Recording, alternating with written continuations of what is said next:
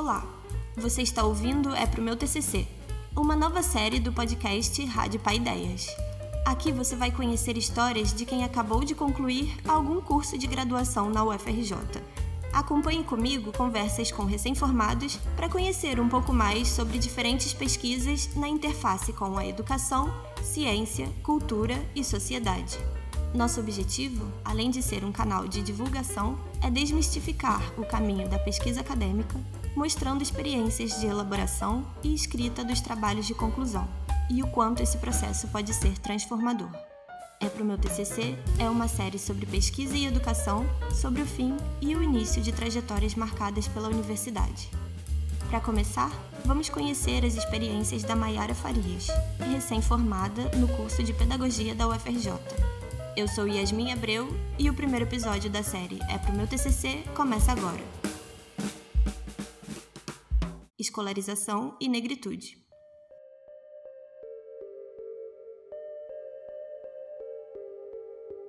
Meu nome é Maiara Farias de Lima, eu fui orientada pelo Bernardo Oliveira e o título da minha monografia é Se a escola tá preta, a escola tá boa? O processo de escolarização sob uma perspectiva racializada defendida em 3 de 4 de 2023. Bem-vinda, Mayara. É um prazer te receber aqui. Agora, para começar, me conta. É pro meu TCC. Por que pedagogia? O que te levou a escolher esse curso?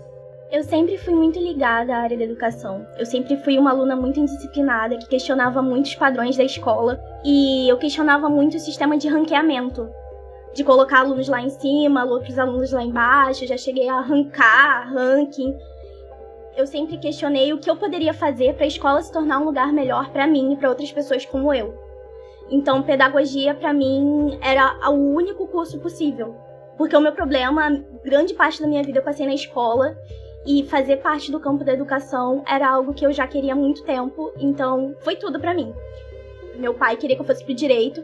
Eu cheguei a fazer a primeira fase da UERJ, fiz a segunda fase, mas quando chegou no ENEM, eu bati o pé e falei, eu quero pedagogia porque tem muito essa relação de fazer pedagogia, então você é professora. Não, não necessariamente. Então, atualmente não sou professora. Passei no concurso agora para ser orientadora pedagógica do município de São João de Meriti. Tô querendo entrar, vou fazer os exames, tudo certinho. E é isso que eu sempre quis para minha vida, sabe? E como você resumiria a sua pesquisa para alguém que acabou de conhecer? Olha, eu falaria que é uma pesquisa sobre o processo de escolarização de crianças negras. Porque essa pesquisa começou comigo, com a minha história, com a minha escolarização como criança negra, e terminou estudando o processo de escolarização de outras crianças negras a partir de perspectivas de outros autores, negros e não negros. É uma pesquisa que tem como foco justamente averiguar como é que acontecem esses processos, por que eles acontecem e o que, a gente pode fazer para que esses processos sejam aperfeiçoados. Porque não é justo que um país tão desigual a escola continue reproduzindo essas desigualdades. Você poderia contar um pouco mais sobre a sua motivação para o seu tema de pesquisa?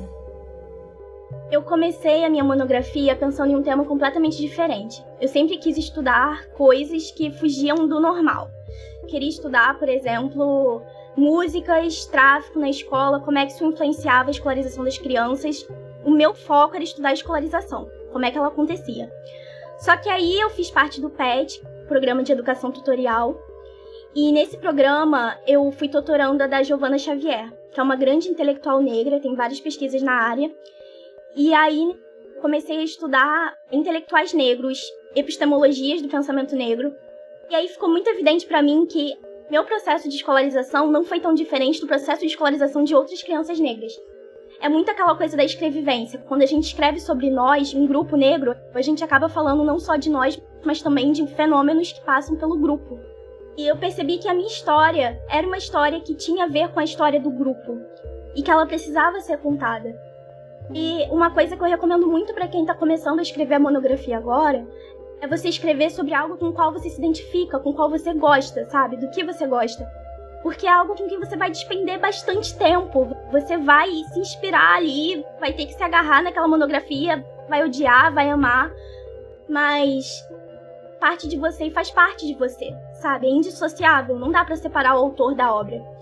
E por isso que eu acabei escrevendo sobre isso, porque era algo que me afetou na infância até os tempos de hoje. Fui descobrir na faculdade que é algo que afeta outras crianças também.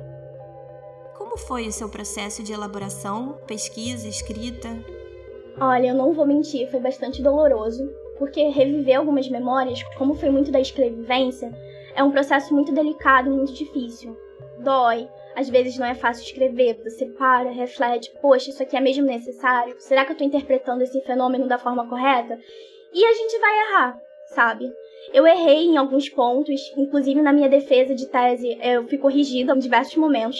E é muito importante porque é um processo formativo. Você está se formando, sabe? Não tem necessidade de você focar tanto em estar certo. Desde que você esteja comprometido com a veracidade científica, sabe? Você tem que estar comprometido com a ciência. Mas também tem que entender que não adianta se cobrar tanto. É um processo árduo, mas não precisa ser um processo ruim, pode ser prazeroso. É difícil, mas se você conseguir escrever sobre algo que te cabe, algo que tem a ver com você, acaba se tornando um processo menos doloroso, ou mais, dependendo do que você está escrevendo. Mas ainda assim é algo necessário, sabe? A escrita ela liberta, em diversos pontos é libertadora. E como foi a experiência da defesa do seu trabalho? Cara, eu tava muito nervosa. Foi um processo que me disseram: ah, Mayara, deve durar 15 minutos. Poxa, eu demorei um ano para escrever e a minha defesa vai durar 15 minutos. Fiquei muito chateada. Aí eu argumentei com o meu orientador: não, poxa, 20, pelo amor de Deus, 20. Chegou lá na hora, eu falei 30 minutos. E aí é muito da sua banca, de você estar tá conectado com as pessoas que vão estar tá ali te avaliando. E não é um exame, não é algo que tipo, ah, eu tô aqui para te julgar e dizer que você escreveu errado, você escreveu mal. Não, é um processo de orientação. Então eles estavam ali para me orientar e aperfeiçoar o que eu escrevi de certa forma, sabe? Por exemplo, teve um momento em que eu repeti um parágrafo. Quando a gente está escrevendo, a gente pensa, poxa, isso aqui se encaixa melhor aqui. E aí a gente acaba copiando, colando e a gente se perde nesse copia e cola e acaba se repetindo diversas vezes, sabe? Então, eles ajudam nesse processo, porque eles leem o que você escreveu, eles avaliam, eles revisam. E aí você, depois da sua defesa, você pega sua monografia, você relê, corrige e melhora.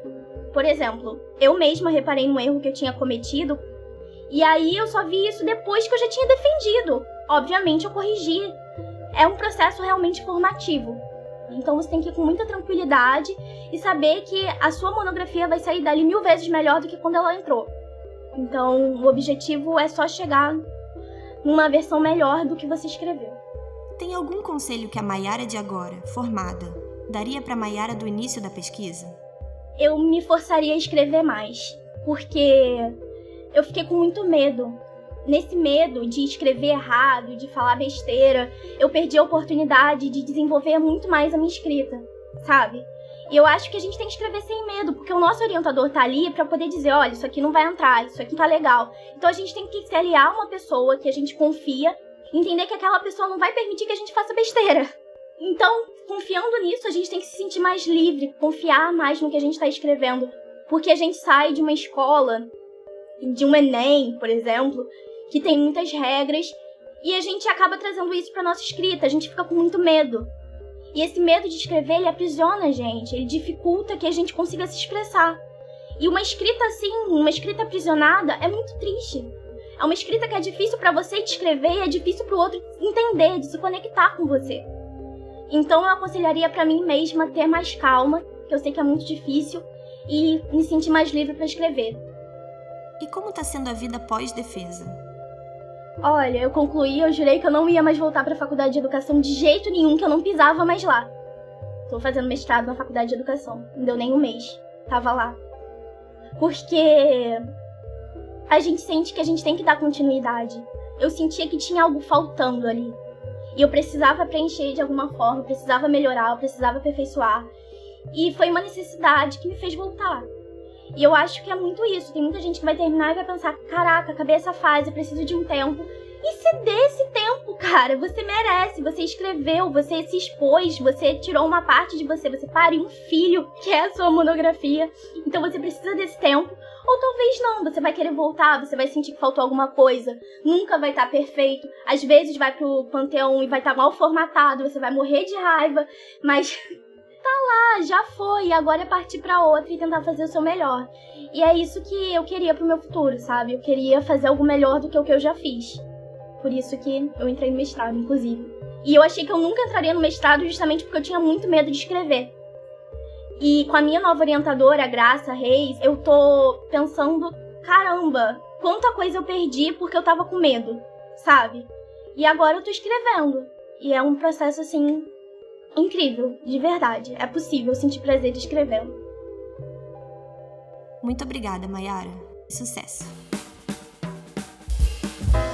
Conversamos aqui com a Mayara Farias, egressa do curso de Pedagogia da UFRJ.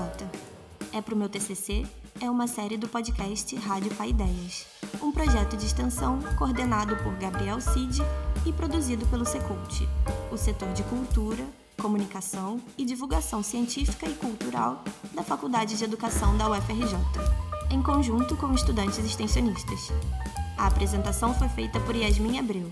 O roteiro foi escrito por Yasmin Abreu, Letícia Acuí, Luiz Otávio Carregal, Mariana Salazar e Gabriel Cid.